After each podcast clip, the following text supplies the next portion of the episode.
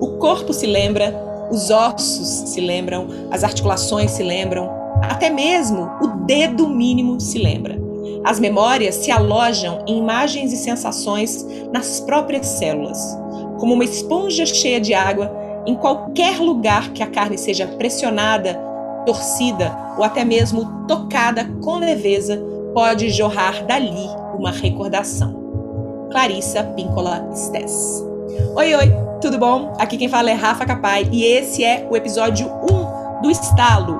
Como um trauma pode nos impedir de sermos autênticos e criativos com a convidada Renata Capai. No episódio de hoje do Estalo, eu converso com a minha prima, amiga e terapeuta Renata Capaz, exatamente nessa ordem, sobre trauma, corpo, autenticidade e criatividade. E esse é um episódio muito especial para mim, porque é o primeiro dessa segunda temporada do Estalo, que se você já me acompanha há mais tempo, sabe que mudou um pouquinho de formato. Digamos que agora o Estalo é uma mistura entre as entrevistas que eu fazia lá no YouTube da Espaçonave, chamadas Vamos que Vamos Convida, com o que eu já fazia aqui também no Estalo, que era trazer textos inspiradores de outras pessoas ou meus para puxar conversas importantes. Bom, se você não me conhece ainda, deixa eu me apresentar. Eu sou Rafa Capai, artista, criadora, empreendedora, escritora, educadora e mentora. Eu sou, como eu gosto de dizer, um carivete suíço ou multipotencial com muitos talentos e paixões. E eu acredito também que você tem um monte de talentos e potenciais aí que precisam ganhar o mundo. E o meu trabalho, portanto, é te ajudar a criar sem pirar e a construir uma vida mais criativa e mais autêntica. Para te ajudar nessa tarefa, eu falo de temas como criatividade, autoconhecimento, saúde e bem-estar, empreendedorismo de uma maneira leve, descontraída e até mesmo poética, pode-se dizer. Já a Renata Capai, a minha convidada de hoje, é terapeuta especializada em saúde emocional e trauma. Desde 2015, ela ajuda pessoas a se equilibrarem no que ela chama de base estruturante do comportamento humano, que fica na nossa fisiologia, ou seja, no nosso corpo, integrando corpo e mente. Mas é claro que ela vai poder explicar para a gente um pouquinho melhor como tudo isso funciona e o que, que isso significa. Como o primeiro episódio que marca a minha volta à produção de conteúdo depois de um bom tempo, hoje eu resolvi compartilhar com você o que, que eu descobri nos últimos anos a respeito de mim mesma, sobre o meu corpo e a minha criatividade, através do trabalho exatamente com a experiência somática, que me foi inclusive apresentado pela própria Renata.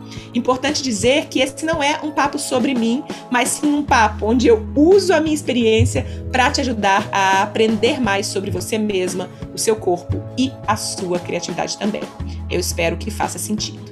Bom, sem mais delongas, que comecem os estalos.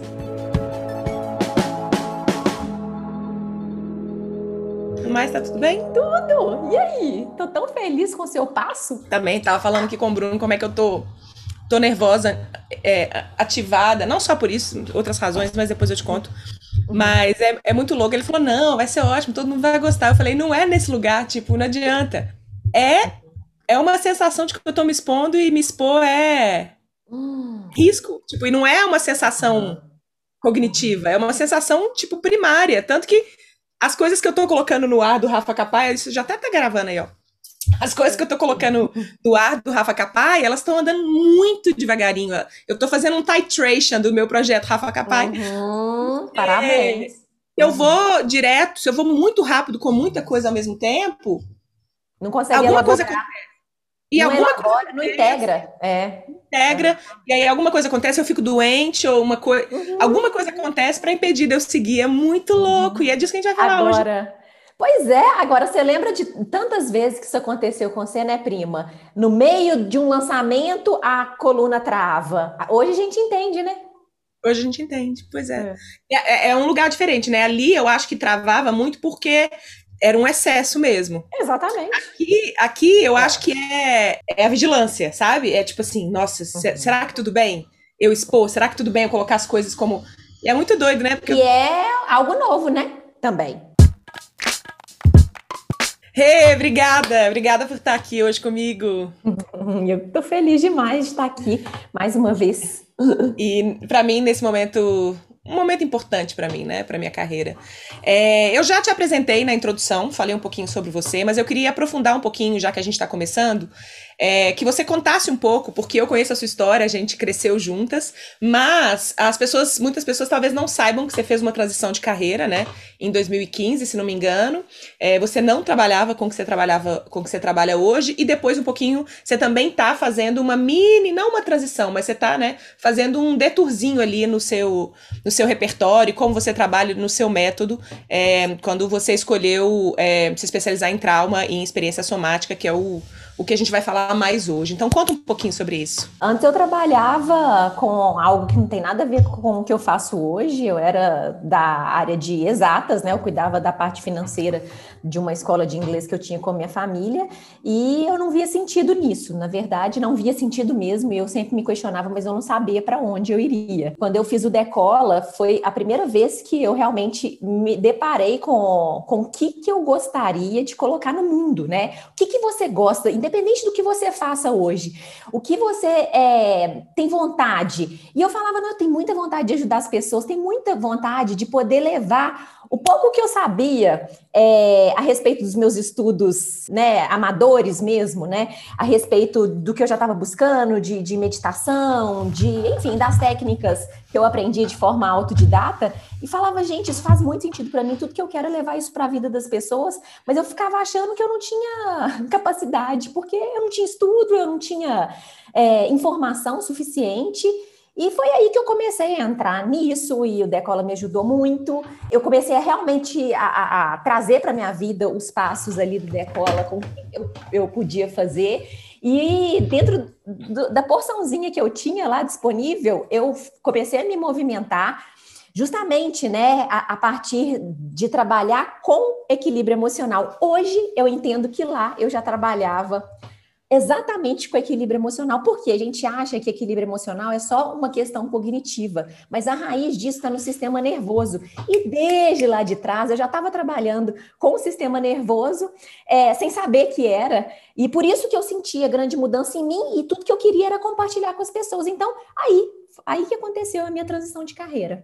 Quando você conheceu a experiência somática e quando você resolveu se especializar nisso? Eu já trabalhava com trauma através de outras técnicas. As técnicas que eu uso, elas são muito é, pontuais, muito interventivas, mas nenhum processo é, vem sozinho, sabe? A gente precisa uhum. de, de uma abordagem mais integrativa e mais ampla a partir de um processo terapêutico, né? Digamos assim. E eu fui percebendo que, inclusive, uso essas técnicas até hoje, só que eu comecei a entender que todo mundo que chegava para mim, eu como terapeuta hoje, né, e professora, é, eu comecei a entender que todo mundo vinha com determinados sintomas e questões eu falei, gente, isso daí tem um fundo ali, uma raiz que eu não estou conseguindo ainda acessar de uma forma muito assertiva, digamos assim, né? Eu, dentro da, da minha abordagem. Falei, não, deixa eu tentar entrar em contato mais com isso. E foi aí que eu comecei a entender muito dessa história da neurociência, da fisiologia, das emoções. E aí eu falei, poxa, deixa eu entender como que eu faço para acessar isso, né? E a partir dos meus estudos, eu conheci, eu li um livro do Peter Levine há uns anos atrás, isso ficou na minha cabeça, plantou a sementinha, eu falei, um dia eu vou revisitá-lo. E aí, quando eu descobri uma, uma grande é, referência para gente, a Irene Lyon, né, eu fui uhum. ver na formação dela e tava lá, experiência somática. E todas as pessoas que trabalhavam com trauma tava lá, experiência somática.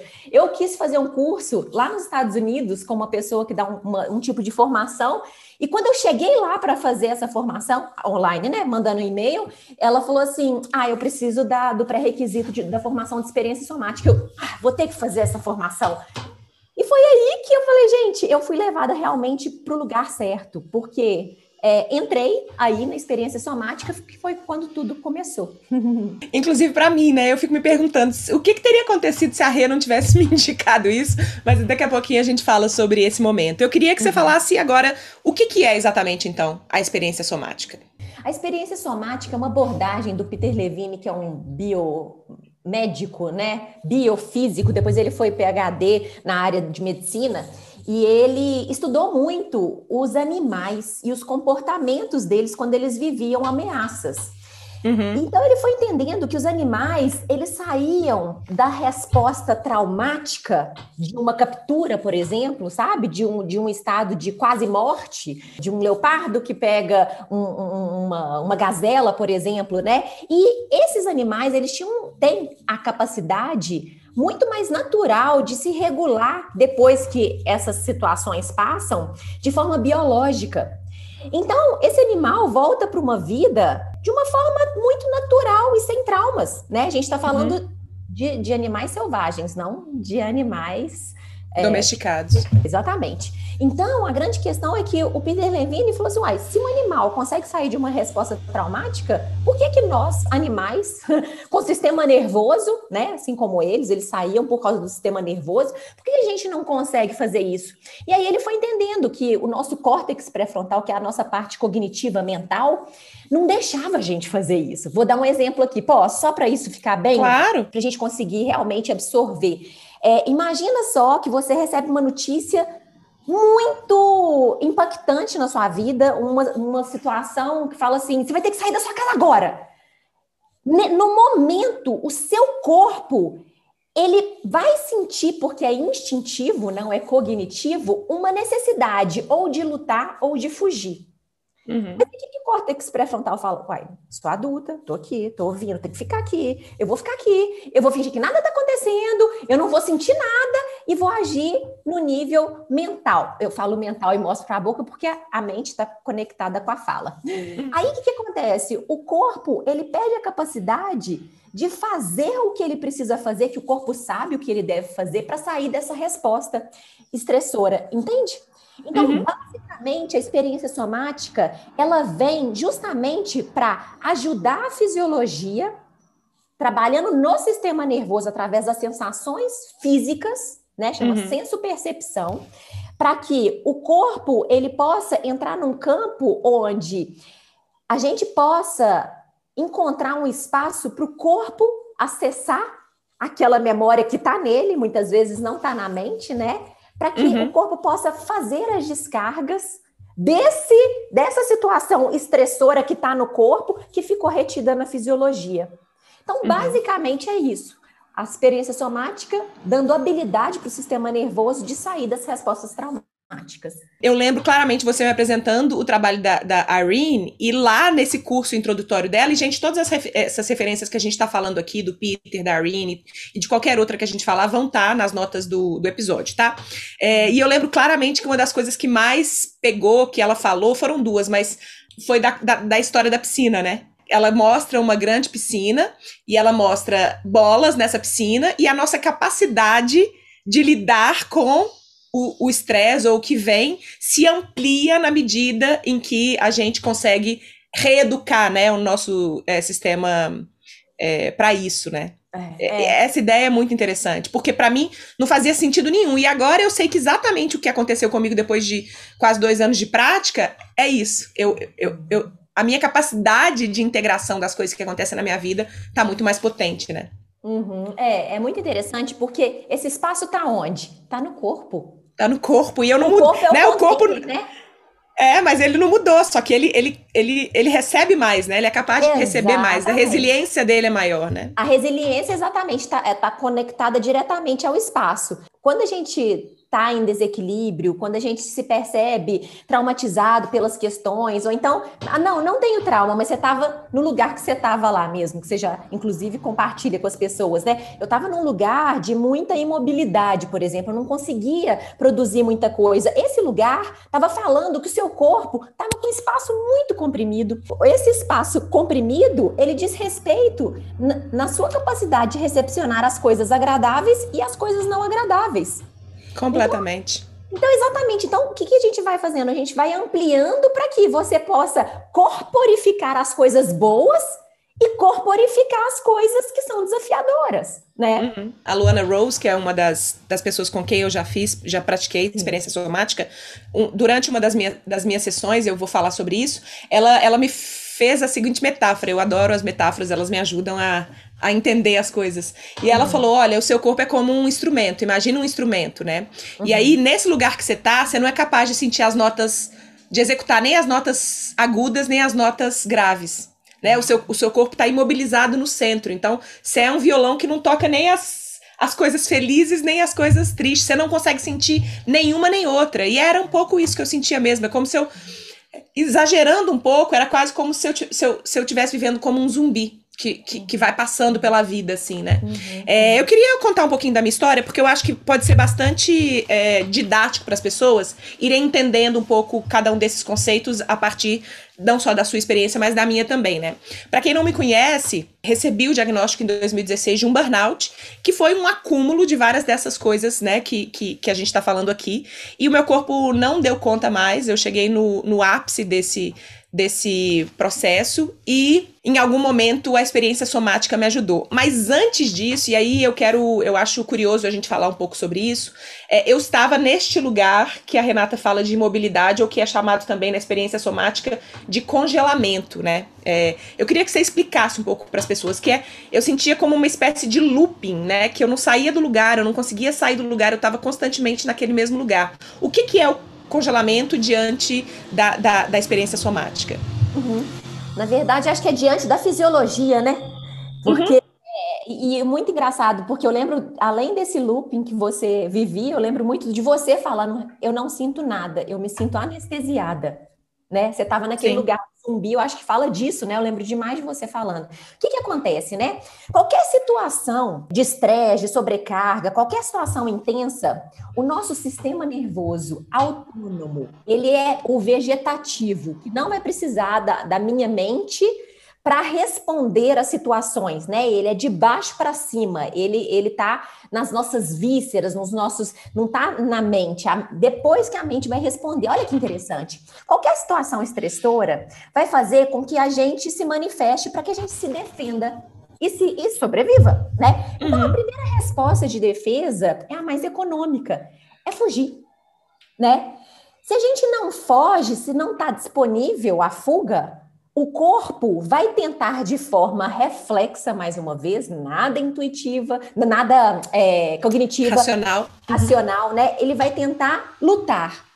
Se eu também não tenho disponível a luta e nem a fuga, o meu corpo vai entender que ele vai morrer. Essa é uma resposta super elegante do nosso sistema nervoso de nos defender da vida. O que é esse congelamento? O corpo, ele salva energia.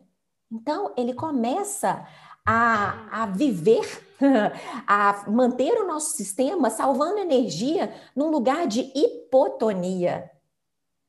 Que era uhum. o que uhum. você estava sentindo, apesar de você ter energia para fazer as coisas, mas você não você não estava realizando como você costumava fazer. Você não tinha criatividade, muito pelo contrário, você estava questionando a sua criatividade e o seu, seu, uhum. seu caminho, né? Profissional. Sim. Então a grande questão é que esse congelamento ele estava justamente num lugar de imobilidade. Por quê? Porque você não conseguiu se defender antes. Então o seu corpo para te tirar de uma resposta de morte, por exemplo, ele te dissociou, ele te tira de cena para que você continue tolerando o que você não está conseguindo tolerar. Basicamente é isso.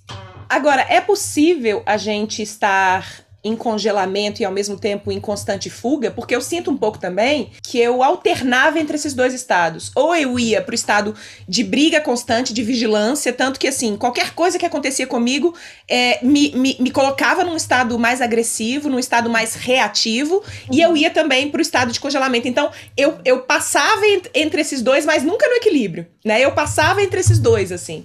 É. Não, isso é o, o básico para todo mundo. Ninguém tá só num lugar, sabe? Às vezes a gente está fugindo, às vezes a gente está imobilizado. É o que eu, às vezes, atendo pessoas que falam assim: Renata, eu consigo realizar, mas às vezes eu, eu fico num lugar que eu não consigo durante meses, entende? Porque que, quando a gente está nesse lugar, o que, que a fisiologia está dizendo para gente? Que ela perdeu o dimmer.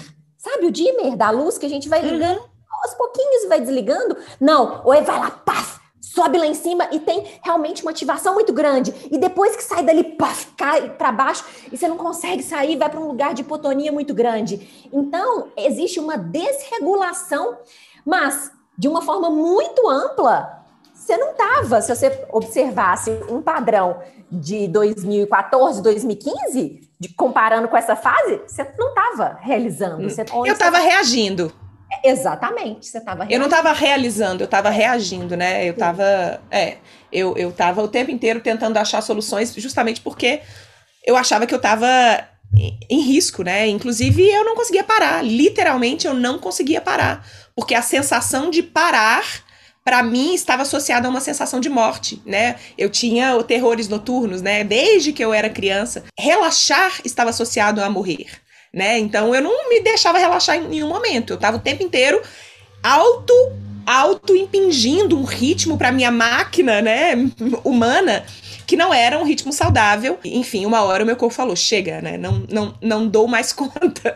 Eu queria que você falasse um pouco já que você citou, porque para mim foi um dos um dos grandes sintomas. O burnout para mim foi um sintoma, mas a dissociação também era um sintoma que eu vivia muito.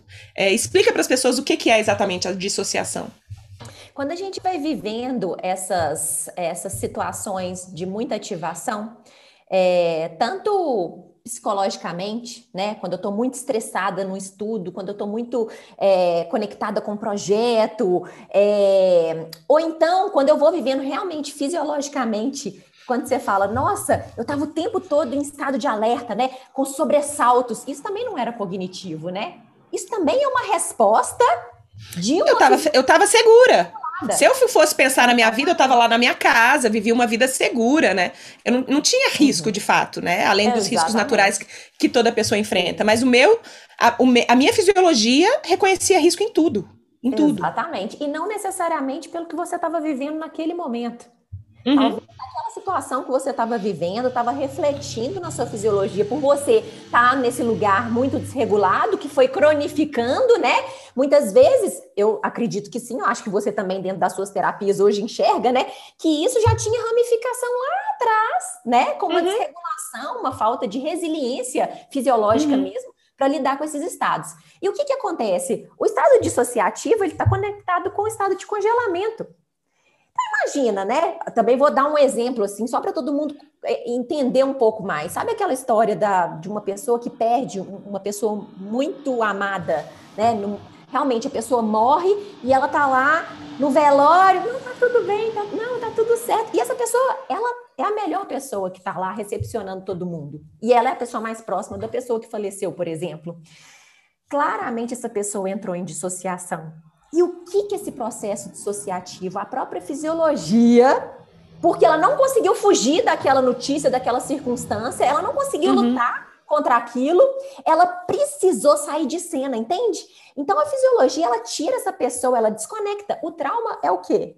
Desconexão, fragmentação. Então, olha que uhum. interessante. Agora, só voltando aqui pelo, pelo movimento que você estava me falando, né? Nossa, eu tenho feito as coisas mais, mais devagar. Agora eu estou voltando num ritmo diferente do que eu estava acostumando a fazer. Aí você até falou, é, eu sinto que assim eu, eu, eu me integro melhor. É uhum. isso. Uhum. O trauma é tudo que foi rápido demais, cedo demais intenso demais, precoce demais cedo, né? Ou seja, eu não tive tempo de me preparar, mesmo com 40 anos, eu não estava preparada uhum. para aquela situação. E aí eu não vou fugir, eu não vou lutar, e o que, que vai acontecer? Eu vou ficar com aquela carga de ativação por aquilo que aconteceu no meu sistema, né? E aí uhum. a gente fala, o trauma tá em todos os lugares. Tá no corpo, tá na mente, tá na fisiologia, tá no sistema nervoso. Então, é, no cérebro no cérebro, é, na mente, né? Na memória, né? Na memória, inclusive, realmente, é, os, os transtornos, transtornos mentais, né? Uhum. E olha que interessante. Então, quando a gente vai vivendo esses, esses momentos, de pode ser episódico, tá? Pode ser um episódio muito grande, ou estados. Várias. Agora, vamos contar? O que é o processo de ansiedade? Dissociação. Não tô aqui. Sabe? Eu tô não ali. Tô presente. Ali, não tô presente, mas por quê? Porque eu não suporto estar presente. Tá presente. Eu não tive habilidade, não tive espaço na minha fisiologia para lidar com essa presença. Então, uhum. estar presente para mim significa lidar com algo que eu ainda não tenho manejo. Entende? Uhum. E aí, Entendo. a fisiologia, ela vai vai capturar a gente e a gente vai para esses lugares dissociativos, que é mais comida, né?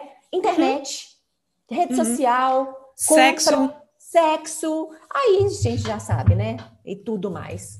Hoje em dia, né, depois de, de ter retreinado o meu corpo para estar presente recorrentemente, é, eu me lembro que era, que era uma sensação quase como se eu tivesse flutuando, mas um flutuar não positivo, um flutuar que é tipo algum pouquinhos centímetros assim, como se eu, o meu corpo não estava ali, ele estava aqui, sabe? eu não tava, eu era uma sombra de mim mesma.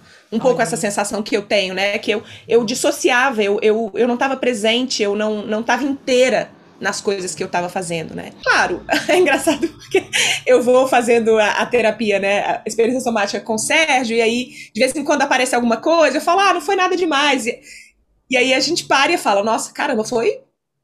Foi intenso. Foi rápido, foi repentino, foi todas essas coisas, né? Então, as pessoas têm um pouco essa sensação que tem que ser você tem que ter vivido uma guerra, você tem que ter vivido um acidente, você tem que ter perdido alguém, todo mundo perdeu alguém, mas de uma forma trágica, né? No meu caso, eu vejo que foram pequenos e médios processos desde que eu nasci, né? A gente vai falar um pouco sobre trauma desenvolvimental, que foram sendo acumulados. Eu já não tinha uma capacidade, é, porque eu vivi isso muito cedo, de processar aquilo tudo. Eu fui acumulando eu fui vivendo experiências de vida, como o balé, por exemplo, que foram me deixando cada vez mais rígida e com mais dificuldade ainda de lidar com, com aquilo tudo.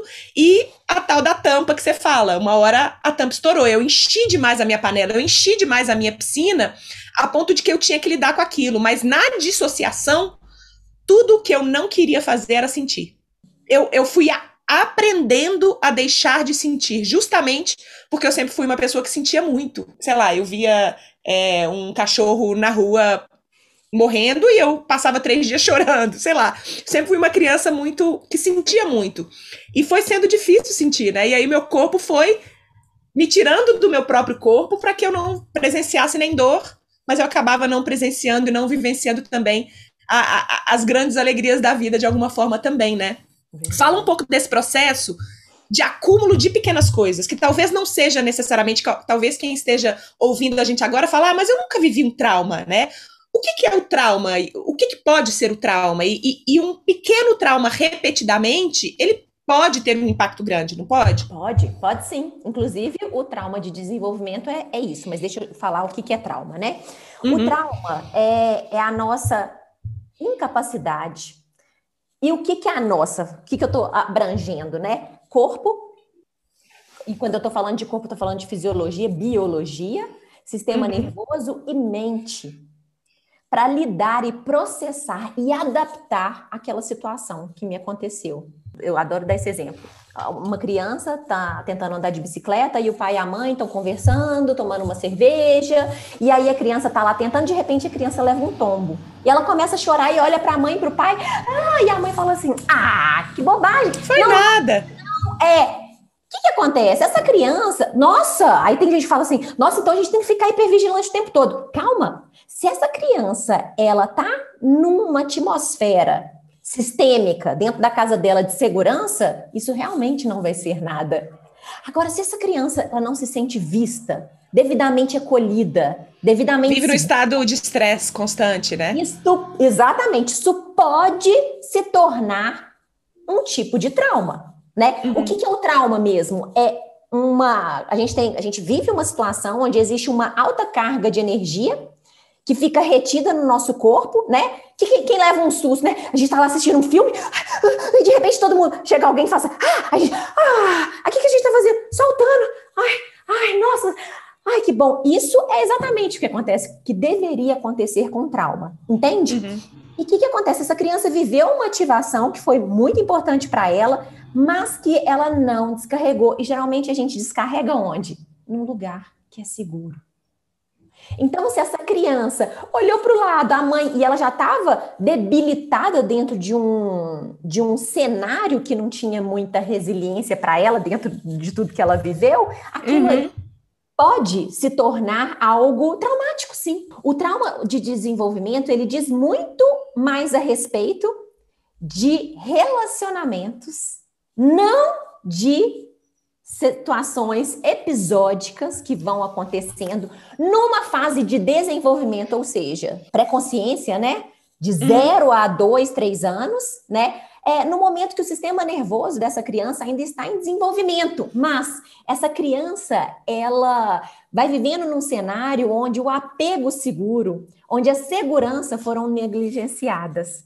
Uhum. Então essa criança ela ela não vai adquirindo a habilidade de lidar com situações estressoras que todo ser humano vai viver, né? E sair desses lugares. Porque resiliência é isso, é a capacidade do corpo gerenciar e ativar e ter o dimmer para, na hora que o perigo passou, ah, vai voltando, vai voltando, vai voltando. Se essa criança vive em constante estado de alerta, que pode não ter um trauma episódico, um, grande... um acidente, uma morte, mas os pais trabalham muito. Olha o que, que a gente viveu, né? Na nossa geração. É, uhum. Na, na, geração de várias pessoas, né? É, pais que precisavam colocar dinheiro em casa, que trabalhavam uhum. muito e que ofereciam amor em forma de dinheiro, né? E atenção na medida do possível o que essa criança precisava, que eram as necessidades básicas dessa segurança, não foram, supri não foram supridas. Exatamente. Uhum. Você fala muito, e quem, quem estuda sobre isso fala muito dessa história, né? Que o trauma tá no corpo. Uhum. E eu lembro que quando, quando eu comecei a estudar, eu falei, prima, mas como assim? Tá onde? Né? Uhum. Tá, hoje eu entendo que, que o trauma tá no corpo. Inclusive, tem uma, uma, uma fala lá do meu, do meu monólogo que eu tô escrevendo sobre essa minha experiência, um monólogo de autoficção, que eu falo: o trauma não é o que acontece, o trauma trauma é o que fica no corpo depois do que acontece, né? Então, independe muito do que que é, depende de quanto daquilo, qual é o rastro que aquilo deixou no seu corpo, né? Como é que a gente explica para as pessoas o que fica no corpo, exatamente igual a, a, frase da, da Clarissa Pinkola que eu li, sem necessariamente parecer pseudociência, sabe? Porque eu tenho, hoje, hoje em dia eu tenho certeza absoluta, né, que, que a experiência somática não é nem perto de uma pseudociência, eu entendo claramente a base metodológica e a base da biologia, da ciência na qual ela tá, ela tá é, a, né, arraigada, né, sustentada, mas eu entendo também, porque eu me lembro de mim, dois anos atrás, quando eu comecei a estudar, que eu falei, Tá, mas me explica, como é que, como é que isso fica no corpo, né? E aonde? Aham, uhum, aham. Uhum. Na verdade, é o seguinte, é, cada fisiologia vai absorver de uma forma, né? Não é absorver, vai se desorganizar de uma determinada forma. Uhum. Tem vários tipos de traumas, mas vou te dar um exemplo aqui. Tem um, um tipo de trauma que chama HAI, que é um tipo de trauma de alto impacto. É, são hum. traumas muito intensos, são traumas aí sim episódico de uma morte que eu presenciei, um abuso, é, um acidente, eu perdi uma pessoa muito importante para mim, eu vivenciei um acidente, por exemplo, sabe? Eu assisti. O que, que acontece, né? Uma queda, por exemplo. E aí, cada trauma vai desorganizar alguma estrutura dessa pessoa. Esses tipos de traumas, esse que eu acabei de falar, eles tendem a desorganizar a parte do equilíbrio dessa pessoa. A pessoa viveu um acidente. Então, o labirinto vai ficar desorganizado, o centro de orientação dessa pessoa não vai ficar é, bem situado, entende? Então, cada pessoa vai viver, por exemplo, o, o trauma de desenvolvimento que, que a gente acabou de falar, qual que, como que fica no corpo, né?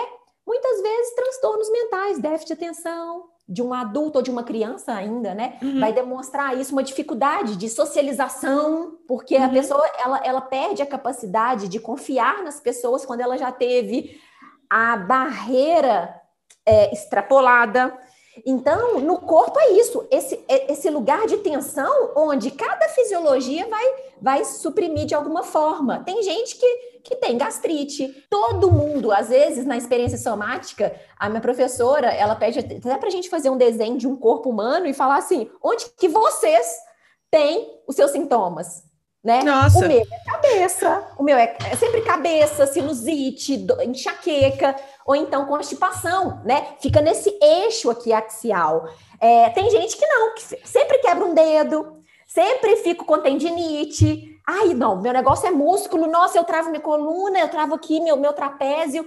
Então, vai tudo depender do que, que essa pessoa viveu para que ela se desorganize em algum lugar. Quando a gente está falando de congelamento, onde que a gente congela? A gente congela nas vísceras. Então, olha que interessante, como que o, corpo vai se desorganizando, né? Quando a gente começa a entender por que, que o intestino grita, né?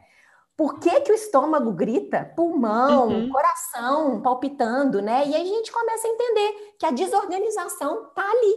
Deu para entender? Porque assim, não é tão sim. linear assim nessa sim, coisa de sim. que fica, mas o que a gente precisa é acessar esse corpo e deixar esse corpo, porque o corpo ele quer sair dessa liberar, resposta. né? Exatamente. Uhum. Então, se a gente faz um trabalho de terapia com isso, a gente pode acessar um lugar onde o corpo ele vai encontrando um lugar de soltar aos poucos. Uhum. Na verdade, a gente chama de renegociação do trauma, que vem a partir das descargas autonômicas do corpo. Eu já tive sessões em que eu chorei, eu já, copiosamente, já tive sessões em que eu ri copiosamente, já tive sessões em que eu babei, já tive sessões que o meu olho lacrimejou, já tive sessões em que eu tive sensações de que eu estava fora do meu corpo, né? Que vivenciando a dissociação durante a experiência. Então, é, é muito.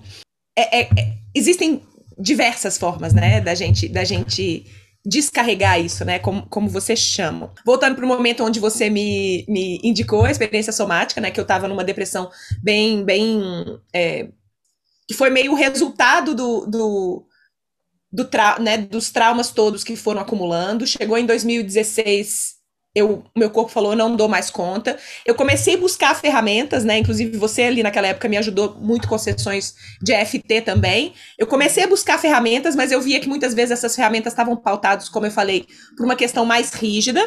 E aí, uma hora eu e o Bruno, porque o Bruno também também não estava equilibrado, a gente falou, não estamos dando conta, vamos, vamos para os Estados Unidos, vamos para Califórnia, né? E aí a gente foi para Califórnia para tentar encontrar um jeito de viver que fosse mais relaxado. E agora eu, eu, eu vou vendo esses pontinhos todos completando, porque lá na Califórnia eu convivi muito com a Julie Angel, uma amiga querida, que é que trabalha com corpo, é, o Jared, que é um nutricionista também trabalha com corpo, e o Rodrigo Galego. Eles, eles eram os nossos amigos, a gente ia treinar junto e etc. E a Julie começou a me, me jogar algumas, algumas pontinhas, falando: Rafa, talvez. Eu, eu acho que a maneira como você está vivendo não está colaborando, né? Você, você, olha só, você está querendo viver de forma mais estressante, mas você faz crossfit, você faz jejum, eu inclusive fiz um jejum de três dias lá. O que, que é o jejum para o corpo, né? O jejum para o corpo é um risco. É, você não está dormindo bem, você está é, tá vivendo numa cidade como São Paulo.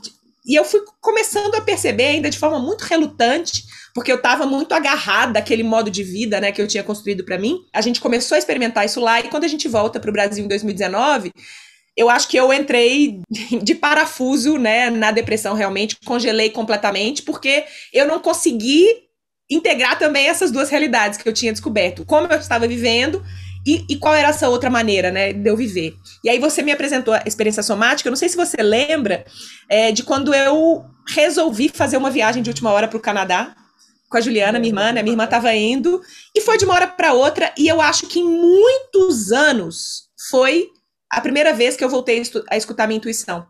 Sem ter necessariamente um racional, o porquê que eu estava fazendo isso, etc. Eu fui para lá. A Irene Lyon é do Canadá, né? Eu conheci uma menina que era a Luane Rose, que é, que é uma menina que eu conheci num workshop na Califórnia, que tinha não só feito experiência somática com a Irene, mas que tinha se formado também com a Irene e depois com o Peter. Eu lembro que eu voltei para casa com uma sensação de relaxamento, que há, pouco, que há muito tempo também eu não sentia. Uhum. É, e aí eu fui de lá do Canadá, eu fui para Califórnia, fiz mais algumas sessões com uma outra pessoa que a Julie me recomendou, porque tanto a Julie e o Jared, o galego, não são necessariamente formados em experiência somática, mas eles, eles trabalham com conhecimento do sistema nervoso autônomo, né, e, e do, do conhecimento do trauma. Então tudo que eles fazem é para ajudar as pessoas a diminuírem o ritmo e não para porrada, né? E aí eu fiz essa sessão com, a, com essa outra pessoa na Califórnia, em Carlsbad. Eu falei com ela especificamente que aquela sessão eu queria tratar o meu terror noturno. Para quem não sabe, é, desde criança, desde muito nova, eu, eu acordo, inclusive no meu livro eu, eu cito isso. Eu acordava, às vezes, uma vez por noite, às vezes duas vezes por noite, com a sensação de morte, como se eu estivesse morrendo. E a minha única ação que eu, que eu conseguia fazer nesses às vezes minutos, às vezes segundos em que eu acordava assustada, era correr até o Bruno para me despedir. E eu fiz isso centenas de vezes, é, e toda vez que eu fazia, vinha uma descarga hormonal no meu corpo, adrenalina, e depois eu demorava a dormir. Então, o meu sono sempre foi, especialmente nos últimos anos, sempre foi muito muito prejudicado, né? E aí, nesse dia, eu faço essa sessão com essa moça lá em Carlsbad. Eu saio da sessão, vou encontrar com a Julie na casa de uma pessoa que eu nunca tinha visto na minha vida, eu sento numa rede e eu durmo os 40 minutos mais profundos da minha vida. Lembrando que eu era o tipo de pessoa que não eu não durmo, eu não relaxo no sofá de ninguém. Eu não relaxava no sofá de ninguém. Porque relaxar no sofá de alguém era me colocar em risco.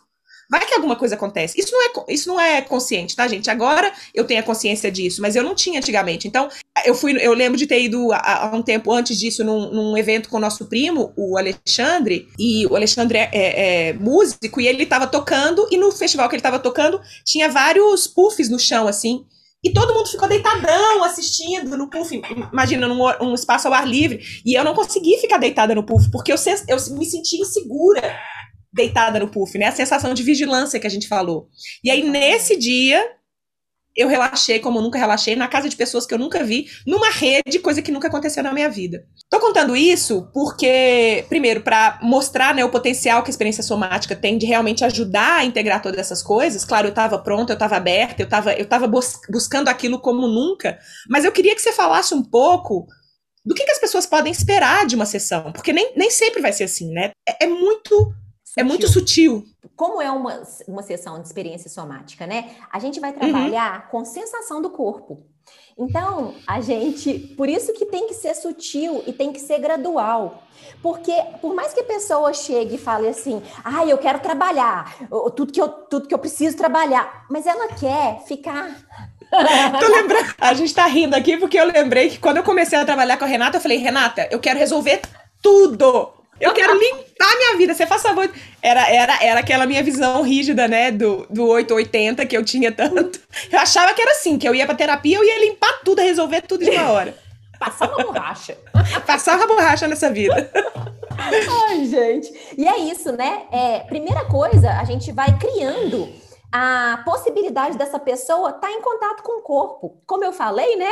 É, às vezes, para determinadas pessoas que eu atendo, eu não tenho que. Na primeira sessão é muito difícil ir para o corpo. Na, dentro da experiência somática, a gente tem um monte de métodos dentro, né? De, é, estratégias que a gente vai usando e técnicas que a gente vai entendendo como que essa fisiologia está, qual que é a habilidade que essa fisiologia tem de estar na companhia daquilo que acontece, e se não tem, a gente ajuda a desenvolver. Mas é basicamente observar o corpo e relatar para o terapeuta, trazer a consciência para o corpo. Uhum. Por isso que uma experiência somática é corpo, né? Então, quando a gente fica no cognitivo, a gente está fora da experiência.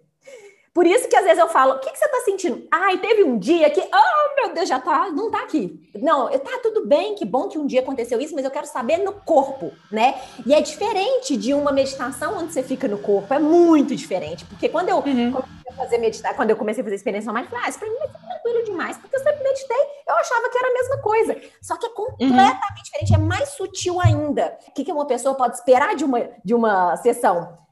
Vai depender de como ela chega, entende? Porque muitas vezes ela só vai dar conta de observar que ela não dá conta. E aí eu não uso só a experiência somática, eu uso outras técnicas que me ajudam a colocar essa pessoa no corpo e a ter um pouco mais de clareza das sensações dela, mas basicamente é a gente estar na sensação, na senso-percepção. O que é senso-percepção?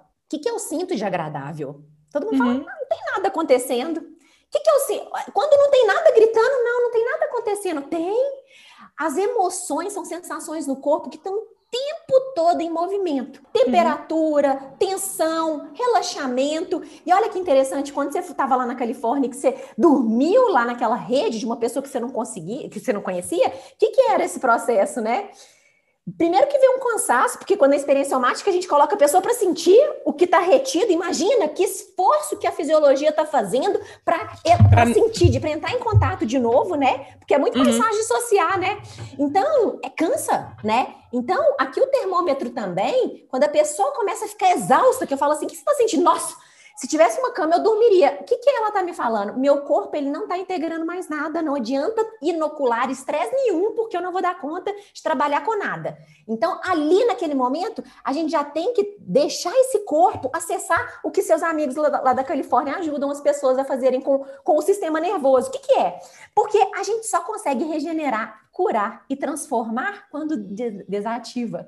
Na ativação, uhum. mesmo que seja ativação boa, tá, gente? Porque é, é, legal, tá? E é importante, altamente recursivo, a gente tá, tá aqui pronta, igual eu tô aqui, pronta. Eu não tô, não tô relaxada, mas eu não tô tensa, entende? Eu tô pronta, uhum. tô desperta tô segura. Eu tinha um pouco essa, essa visão de que a ativação era ruim e que, né, eu tinha essa visão. É, a ativação é necessária, né? Ela é, a, ela é a motivação da vida, é o que faz a gente é. acordar todo dia e etc. O negócio é o excesso, né? A falta de equilíbrio, a gente não voltar pro equilíbrio é, depois de um processo como esse, né? Exatamente, porque a gente já nasceu com a habilidade do, da fisiologia ativar e desativar. Na medida uhum. que a uhum. gente vai tendo os traumas, as situações de sobrecarga, a gente vai ficando nesse lugar. Olha essa sua, sua hipervigilância que você fala. Nossa, eu sempre fui hiper, hipervigilante, mas por quê? Poxa, como que essa fisiologia ela estava na, na, na, na, linha de defesa? Você estava precisando se defender, então automaticamente você estava sempre tensa, né? Ou uhum. seja, a sua fisiologia ela sempre estava aqui e na hora que ela chegava aqui, pronta para descarregar, restaurar, regenerar, a gente fazia. Voltava com o carrinho da montanha russa para trás. E aí ele vinha com mais carga. O que, que foi seu, seu burnout? Tantas vezes fazendo isso que o corpo entrou em exaustão. Ele parou, uhum. pifou. Uhum. Né? É pifou. isso que acontece. Pifou realmente. Sim. Então, é, enquanto essa pessoa não para, que é o processo que você está fazendo, né? Que você fez, e, e que eu tô falando hoje, que você para com consciência, tá? Não que você uhum. esteja parada, porque hoje seu movimento tá diferente. Aí uhum. agora você tem condições do corpo integrar cada movimento que você tá fazendo. Não que não tenha medo, não que tenha segurança absoluta, isso é impossível. Mas, opa, olha qual que é. Quando a gente está se equilibrando, a gente vai recuperando a capacidade cognitiva de entender o que, que é seguro, o que, que não é. Peraí, uhum. porque antes é assim, tem que fazer, eu vou fazer. Tá dando medo, eu vou mesmo. E aí, a gente se atropela, e aí a gente depois fala assim: meu Deus, agora eu tô segurando um peso muito grande que eu não tenho condições de segurar. Essa semana, por exemplo, foi uma semana que eu, que eu me senti bastante ativada, assim. Mais Sim. do que eu vinha, vinha, vinha, sentindo nos últimos, nos últimos meses, desde que eu voltei a trabalhar e tal. Eu voltei a me perguntar, peraí, quais são os meus recursos? Peraí, o meu recurso é aquela uma dormidinha depois do almoço, que eu comecei a fazer, não fazia nunca, não conseguia dormir relaxado depois do almoço, né? Fazer a minha yoga, fazer uma caminhada. O que, que são as coisas que, que eu preciso fazer é, para me tirar desse estado, para me ajudar, né? Para colocar o meu corpo em relaxamento. Uhum. É, continuando a história, eu voltei do Canadá e dos Estados Unidos, da Califórnia, e aí você me indicou o Sérgio. Uhum. Sérgio Oliveira, é. seu orientador, o presidente da Associação Brasileira de Trauma, eu descobri que essa minha história era antiga, né? E aí vem a história do trauma desenvolvimental. É uma coisa que eu. Porque muitas vezes eu chegava pra Rei e falava, eu sou assim, mas eu não tenho memória de nada é, que tenha me acontecido, né, em, em, algum momento. Eu tenho memória de, alguns, de algumas outras coisas que eu acho que complicaram ainda mais, como o relacionamento abusivo que eu, so, que eu sofri, é, cirurgia que eu tive que fazer, cirurgias que eu tive que fazer quando eu dançava, o próprio processo do balé, né, que era extremamente estressante para mim, né, é, apesar de eu gostar muito, né, tinha essa, essa coisa da rigidez, que só aumentou ainda mais a minha rigidez, mas nesse trabalho com o Sérgio, eu, eu estudando e conversando com a Renata e lendo livros, fez muito sentido entender que talvez eu tenha vivido o trauma desenvolvimental, porque quando eu estava na barriga da minha mãe, é, a nossa avó faleceu, né, a, a, a mãe da minha mãe e a mãe do seu do seu pai, a Maria Rafaela. E eu, inclusive, tenho, ganhei o nome dela porque eu nasci 40 dias depois e a Renata também, é, 40, alguns, um, um pouco mais, né, Rê? Bem mais. Sete dias. Mas, olha que louco, né? Uma, uma situação semelhante, o pai dela vivenciou isso e a mãe dela, a minha mãe vivenciou isso, mas bateu na gente de forma diferente, porque na verdade eu tava na barriga da minha mãe quando ela sofreu todo esse impacto. Eu sempre escutei a minha mãe falando: ah, o que me deixou viva foi saber que eu tinha você para cuidar, imagina.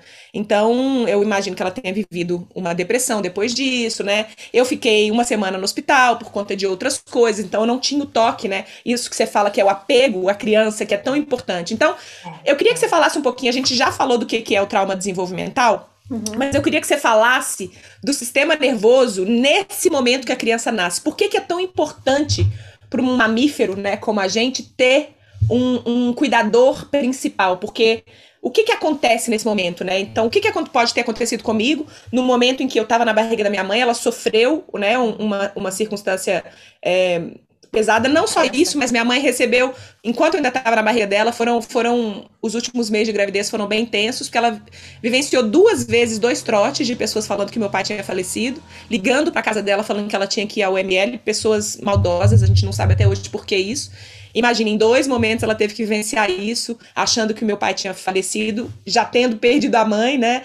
É, então, é, Olha, eu fico até emocional. Olha o corpo respondendo. Né? Eu tô é. contando a história. Eu não vivenciei a história de forma cognitiva, né? Eu só, hoje em dia eu só eu tenho lá na memória porque me contaram, mas quando eu falo sobre isso, acessa diretamente um lugar aqui é, de, de, de, emoção para mim, né? Já, já tô até com vontade de chorar. E hoje você consegue conter isso, né?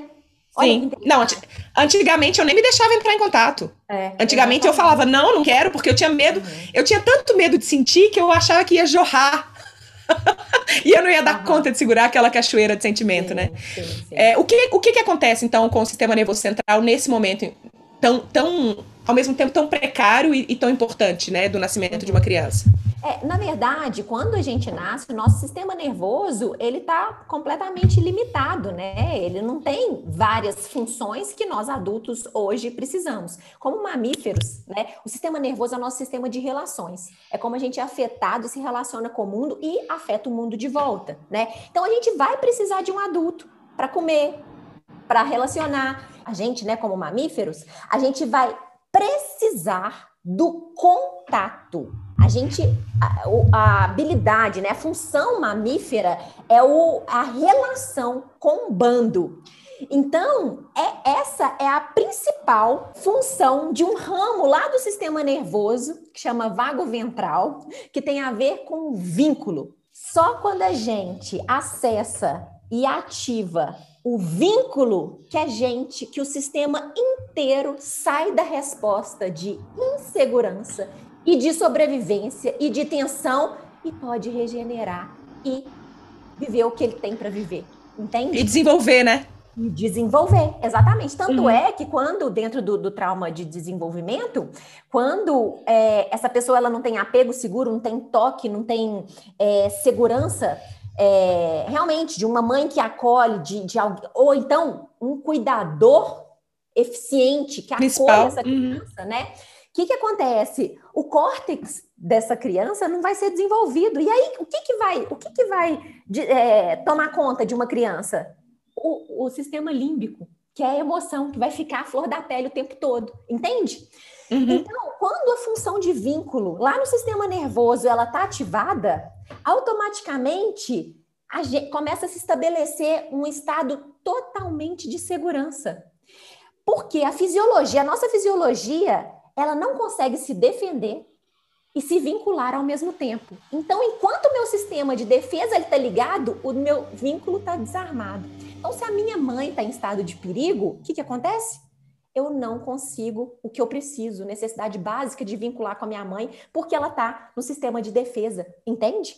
Uhum. Sim. Então, no sistema nervoso, é assim que se desorganiza e se organiza. Então, por isso uhum. que é muito importante o, o, contato dessa, né, de bons cuidadores com essas crianças. Crianças adotadas, né, tem, tem, existem vários estudos que, que, que relacionam, né, a possibilidade e aumento de possibilidade de trauma com crianças adotadas, exatamente porque é um momento ali importante. Quando eu, quando eu descobri que existia um estudo, né, o ACE Studies lá. Você quer explicar? Porque para mim é tão louco pensar que a gente consegue correlacionar tantas mazelas da vida adulta lá, na, lá no início da nossa história como crianças, né? É exatamente isso, né? O sistema nervoso, como que ele foi, como que ele começou a integrar o sistema de relações dele? Se foi na defesa, se foi na ameaça, o que, que esse sistema nervoso foi absorvendo e foi se estruturando nessa ameaça? Para fazer. Entende? Uhum. Exatamente, para sobreviver, a verdade, né? Então, olha que interessante. Se uma criança não teve, ela não se sentiu vista, vou contar uma coisa aqui, né?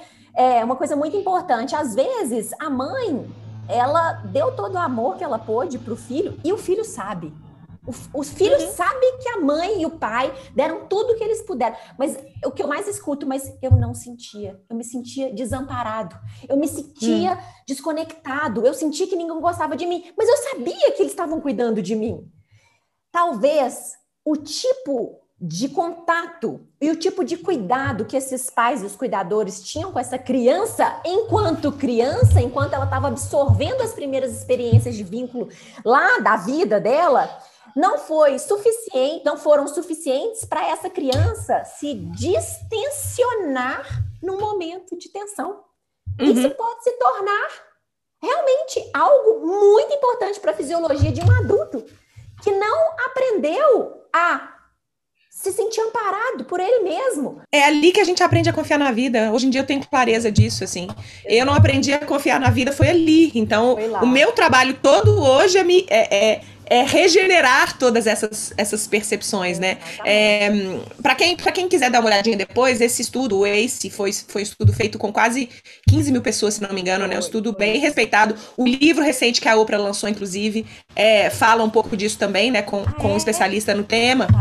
Vai estar tá nas, nas notas, vai estar tá nas notas do, do, do episódio também. Esse cara acompanhou durante a vida inteira, praticamente, quase 15 mil pessoas. Começou por uma outra razão e o estudo mudou no meio do caminho. E ele conseguiu ele criou uma espécie de uma pontuação, né? A gente tem, claro, levar tudo isso muito, não ao pé da letra, mas ele criou uma espécie de pontuação que consegue relacionar a quantidade de eventos adversos na infância que uma criança é, viveu a mazelas como depressão, alcoolismo, é, me ajuda, câncer, inclusive. Né? É, doenças crônicas e autoimunes. Crônicas, exatamente. É, é. Distúrbios mentais. Então, assim, é, é, ele conseguiu entender como é que essas coisas vão se somando para fazer com que a, a, aquela pessoa cronifique, como, é, como a Renata usa tanto, né, uma circunstância especialmente pelo tipo de, de, de, infância que ela teve. Se a casa dela é, era, era muito estressante ou não, se ela, por exemplo, tinha um pai que era agressivo ou não, que bebia ou não, se estava em depressão, é, se tomava remédios, né? Se uma, alguém da família morreu, divórcio. Então ele vai listando várias dessas, dessas questões e vai pontuando como é que o acúmulo dessas circunstâncias pode levar a, a, a, essas, a essa cronificação, né? É, é, fenomenal. Muito é, é, fantástico porque traz é, referência, né, embasamento e parâmetro que a gente para a gente se situar. Agora olha que uhum. interessante, né? É, independente das experiências que essas, igual você falou, a mãe tomava muito remédio, estava dissociada, não estava. Essa mãe, ela estava trabalhando muito, como é que estava? O filho, ele estava abandonado, não estava? Ou então excesso de cuidado também né? Não é uhum. é só negligência, mas o excesso de cuidado e de proteção também pode dependência. É. Exatamente. Sim. Então olha que interessante. Nesse lugar, o sistema nervoso ele não está com o sistema de vínculo conectado. E quando o sistema de vínculo não está ativo, essa criança perde a habilidade de ter o dimmer. Não criança, tá? esse sistema nervoso ao longo da vida, ele não tem. Porque olha que importante, né? Quando a gente está cronificado aí, nesses estados aí muito desorganizados, o que, que acontece? Ou a gente está ativado demais, ou a gente está down demais, né? Nossa. Não custei a sair daquilo ali, não, fiquei três meses para me recuperar, não, fiquei um ano, ou então não consigo desligar, impressionante, eu não consigo, mas também não tem criatividade, meu Deus, eu tô vendo um monte de coisa que não faz mais sentido para mim, né? O que que acontece? A, a fisiologia, ela perde o, o, o dimmer do vínculo, o que que é o dimmer, né? É, essa pessoa, ela vai viver uma ativação e na hora que a, a situação passa, automaticamente essa pessoa se regenera e volta para o basal. E aí, quando esse sistema de vínculo ele não está disponível, essa pessoa ela só fica ah, ah, vigilância, no perigo. Ai, meu Deus, eu preciso me defender. Então, a fisiologia ela não tem condições de falar: ah, isso é só uma bobagemzinha, isso é só uma continha para pagar. Ah, que bobagem, você não está conseguindo dormir. Não, porque é o corpo que está respondendo a um espaço, a um lugar muito inseguro e precário, né, uhum. de estrutura. Eu acho que já deu para clarear muito de como é que um trauma pode tirar a pessoa de si, né? Ela deixa de ser ela mesma, né? Mas eu queria que a gente entrasse um pouco nessa questão, assim, de como é que essas circunstâncias, e era o que eu percebi, pode prevenir ou, ou pode dificultar essa pessoa viver é, a sua criatividade ou a sua autenticidade, especialmente o trauma desenvolvimental. Se uma criança vive assim, em processo de alerta, ela está constantemente medindo o ambiente, que eu vejo que é como eu, eu vivia. Você está constantemente medindo o ambiente para saber se você pode fazer alguma coisa ou não, porque a, a vida é risco, né? É tudo ameaçador. E aí, o que, que, que acontece? Você deixa de ser autêntico. Você não vai reagir de uma forma autêntica a alguma coisa se aquilo tá colocando a sua vida em risco. Se você, por exemplo, tem um pai agressivo em casa, você não vai reagir com agressividade se isso pode colocar a sua vida em risco. Então a gente vai deixando né, é, esses acúmulos vão fazendo a gente deixar de ser a gente mesmo. Eu queria que você uhum. falasse um pouquinho sobre isso. O mais legal é entender que a autenticidade está ligada à curiosidade, à criatividade, está tudo junto, né? E a gente precisa realmente estar tá bem situado. Nosso sistema de orientação, ele tem que saber quão ameaçador ou quão seguro é, é o ambiente, para que eu possa relaxar e poder me integrar, entregar aquilo que eu estou vivendo. E aí vamos entender uma coisa, sabe, mas eu acho tão legal. Isso, a curiosidade que tem a ver com a criatividade e tudo mais, é, não é um estado só mental. Ele é um estado neurobiológico. Dificilmente a gente, no estado de tensão, vai conseguir. Uai, se, se eu tô em, se eu tô em tensão, primeiro que. Ó, meu pescoço! Isso fala muito da experiência somática, a pessoa só consegue olhar para um lado. A pessoa está sempre rígida para o É o que? O seja de orientação dessa pessoa que está enrijecido, porque essa pessoa não consegue nem ampliar a capacidade dela de enxergar outras coisas, de falar. Ai, quem sabe eu não uso é, tal coisa para integrar o meu trabalho, para fazer. Não é a visão de, de túnel, né? De túnel. Restrita. Em vez de eu estar tá em vez de eu estar aberta para o mundo, observando e, e recebendo todo e, e, e, comunicando com a minha intuição e com a minha criatividade, eu estou aqui fechado nesse túnel, vendo só aquela, aquela realidade específica ali. ameaça, a gente só vê isso, a ameaça, é o perigo, é o que falta, é o negativo, né? Porque eu me sinto inseguro dentro desse lugar. E aí eu não estou sendo eu, eu estou sendo a minha emoção que está tomando conta de mim. Então, não tem nada de autêntico nesse lugar, fala sério, né? Não uhum. existe autenticidade. Autenticidade é um estado de vínculo, de desativação, que ali eu falo: peraí, eu quero olhar para um lado, porque não sei, eu tô solta para olhar. Ah, eu quero ler sobre isso. Ai, olha, não sei não, mas eu, eu, me deu um clique aqui que eu preciso fazer tal coisa. Ó, a intuição aí, uhum. né? Mas no uhum. estado de alerta, você não tem condições de falar assim, ah, eu tô. Não, a sua intuição, que não é intuição, é só um estado de alerta, vai falar assim: se defenda, se defenda, você tá em perigo. Então você vai. Corra! É, ó, é melhor nem fazer, nem vou lançar o meu, o meu, meu produto, não, porque, ó, tô sentindo que, não, minha intuição tá me falando que não é a hora. Mas não é, né? A grande questão é ou a fisiologia que tá no lugar de muita escassez de segurança, né? Ou realmente é, precária mesmo, ela não tá ali estruturada. Eu nunca pensei sobre isso, mas agora você falou, me veio um, um, um clique aqui. Qual é a relação, então, da procrastinação com tudo isso? A procrastinação pode ser uma dissociação, hum. né? Ela pode ser uma dissociação. Então, é, se, se, eu estou num lugar que, que é ameaçador demais, né? Quantas vezes você já viu a pessoa tentando colocar a marca dela no mundo, o produto dela no mundo, e na hora de dar aquele passo, ai, mas eu não consigo, ai, mas eu não consigo. É ameaçador. Essa pessoa muitas vezes ela não tem espaço suficiente para dar um passo. Então a gente tem que ir como?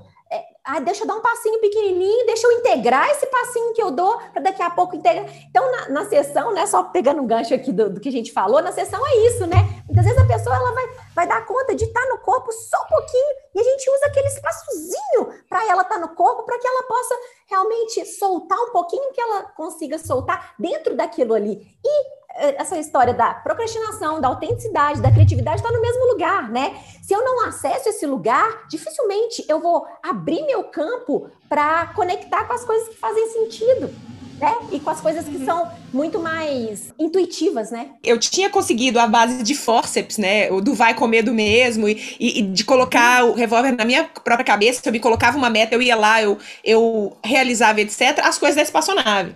Uhum. Mas as coisas relacionadas ao meu nome pessoal, à minha própria identidade, que é a marca Rafa Capai, eu tô desde 2016 procrastinando, mais ou menos, né? É. É, eu fui, ia, voltava, porque fazer isso me colocava, me trazia uma sensação de risco, né? Como é seguro eu ter uma marca que me protege, mas eu, Rafa, né, falar em nome de uma marca, falar de mim mesma, ou falar de coisas que eu quero falar que não estão relacionadas com o negócio, me coloca no estado de risco. Então, por mais que eu tentasse colocar esse projeto adiante antes de, de, de trabalhar com a experiência somática, eu não conseguia. E aí agora não. É, eu sinto que o canal abriu, né? Eu sinto é, que, que as coisas estão fluindo de uma forma mais leve. Como o contrário pode acontecer? Como tra tratar um trauma, né? Ou, ou, ou se colocar para tentar integrar esse trauma abre uma via de criatividade para gente. Por quê? Porque justamente abre esse, esse campo de visão? Exatamente. Simplesmente assim. Simplesmente porque eu saio do lugar da ameaça. Aí eu vó vou ver o que que tem. Ó, oh, gente, que cor bonita. Meu Deus, tem uma árvore ali que eu nunca tinha percebido. Não via, né? Não via, exatamente. No final das sessões, o que, que a gente faz, né? Não sei se o Sérgio faz isso, faz. provavelmente é. é. No final da sessão é sempre assim: dá uma olhadinha, abre para seus olhos quem está, né? Dá uma olhada no seu contexto e tenta observar se as coisas estão exatamente iguais, se você consegue observar alguma coisa diferente. E é impressionante, todo mundo me relata, e eu também, sendo paciente, né? Gente, eu não tinha percebido isso. Nossa, mas a sensação que eu tenho é que eu os olhos que as cores estão mais vibrantes. Mas por quê? Os sentidos voltam a estar exatamente como eles são, como eles deveriam ser. Mas no estado de, de ativação muito grande, desorganizado, desregulado, fica tudo turvo, né? O que eu escuto muito aqui na sessão é a sensação que eu tenho é que é como se eu estivesse debaixo da água e você estivesse me falando lá fora da piscina. Olha só como é que os sentidos vão ficando também desregulados, né? Então, trabalhar Sim. com o corpo vai fazendo a gente recuperar os sentidos, para que a gente possa. E a gente percebe a vida como? Nos sentidos. E a intuição, né? Para mim é, é impressionante. Uma das coisas que mais mudou. Como é que eu acesso a minha intuição hoje de uma forma que eu não acessava? É, eu acesso a minha intuição hoje com uma, uma facilidade. Estar no meu corpo, estar na natureza, colocar o pé no chão puf, já me liga a minha chavinha e eu já, já me sinto conectada e, e, eu faço os downloads que eu preciso fazer. É impressionante. Eu queria que você recomendasse, porque eu sei que tem muita coisa, você mesmo já me recomendou, inclusive esse livro aqui é seu, né? É, eu tenho que devolver. Eu tô precisando dele mesmo. tá tudo bem. Tá tudo bem. Mas eu queria que você indicasse três é, fontes de conteúdo que podem ser legais pra galera, além do que a gente falou aqui, que podem ser legal pra galera que tá querendo sentir o que isso pode, pode ser um caminho legal, onde, onde estudar mais, onde encontrar mais para falar primeiro da experiência somática, né, é o Uma Voz Sem Palavras, do Peter Levine, que é um livro, que é a experiência dele mesmo dentro de um trauma, onde ele mesmo foi se manejando e saindo das respostas do trauma.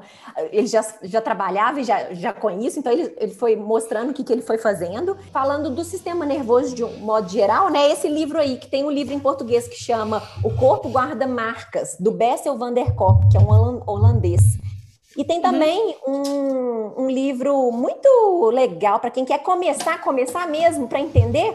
É um livro bem é, didático e bem acessível, que chama Do Trauma à Cura, da Dina Ross. Vai falando de uma forma bem didática e técnica a respeito disso que eu expliquei aqui para vocês.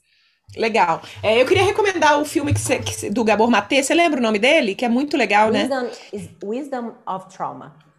Wisdom of Trauma, que é uma outra pessoa, né? Eu, eu não sei a é. referência. É, você vê que é uma outra abordagem ao trauma, que é um pouco diferente da do. Peter, mas elas é. conversam, né? Queria recomendar o Burnout, que eu acho também que é um livro. Para quem talvez tenha vivenciado um, um burnout, está querendo entender como é que como é que o trabalho né, com, com o corpo pode ajudar. É, o burnout é de duas irmãs. Eu fiquei sonhando da gente escrever um livro juntas um dia, hein, prima? eu já tenho a ideia aqui, vou ter que. Meu sistema vou ter que... nervoso já desregulou. Deixa eu, deixa eu ativar meu dimmer aqui para descarregar essa tensão. Na verdade, esse papo aqui talvez tenha sido o embrião dessa história. Vamos Olha, ver. Gente, é, mas obrigada. Dá, fala da galera do seu trabalho, seus próximos projetos, como é que te uhum. encontra. Eu sou terapeuta, então hoje, basicamente, eu atendo individualmente as pessoas em terapia, onde eu uso técnicas para ajudar essas pessoas a saírem dessas respostas de imobilidade ou traumáticas.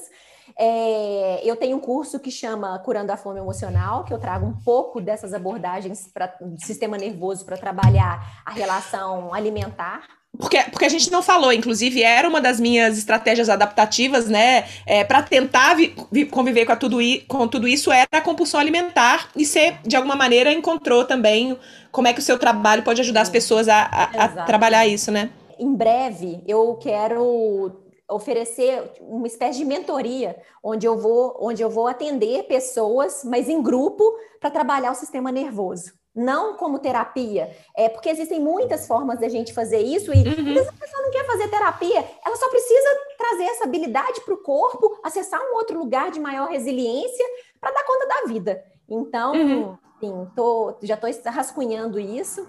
preciso de você Massa. colocar isso só, no mundo.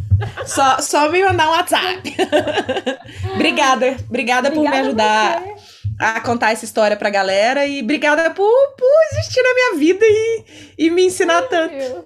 Mas aqui é, é, via de mão dupla. É, eu, eu, me sinto honrada de poder, assim, poder ajudá-la, né? E assim, tanto que eu também cresço é, com a história de ajudar o outro, assim como você, né? Então, assim, prima, de verdade, você sabe tanto que. Ai, ai, tô, tô sempre aí na sua estrada. Também, também. Obrigada. Beijo, Beijo, gente. Bom, eu espero que você tenha gostado desse papo. Lembrando que você já pode acompanhar e assinar o podcast na sua plataforma preferida, como Spotify, Google Podcasts, Apple Podcasts, e também pode assinar o meu canal no YouTube para acompanhar por lá também. E lembrando também que as referências citadas nesse papo estão disponíveis lá na página do episódio no meu site em rafacapai.com/estalo. Se você quiser viver uma vida mais autêntica e criativa e precisa de ajuda para colocar a sua criatividade para fora ou para manter a sua sanidade enquanto faz isso, eu te sugiro se inscrever na minha newsletter para acompanhar os meus conteúdos. Você também recebe um curso introdutório gratuito 21 passos para uma vida mais criativa que está disponível por lá. Um beijo, até a próxima. Tchau. O corpo, o corpo é muito, muito incrível. É, tipo, eu te amo, desculpa por eu te maltratado. É, eu te maltratei já muitas vezes e vou te maltratar outras tantas. É, mas exatamente. Me perdoa. Eu volto, eu volto, eu volto. É isso.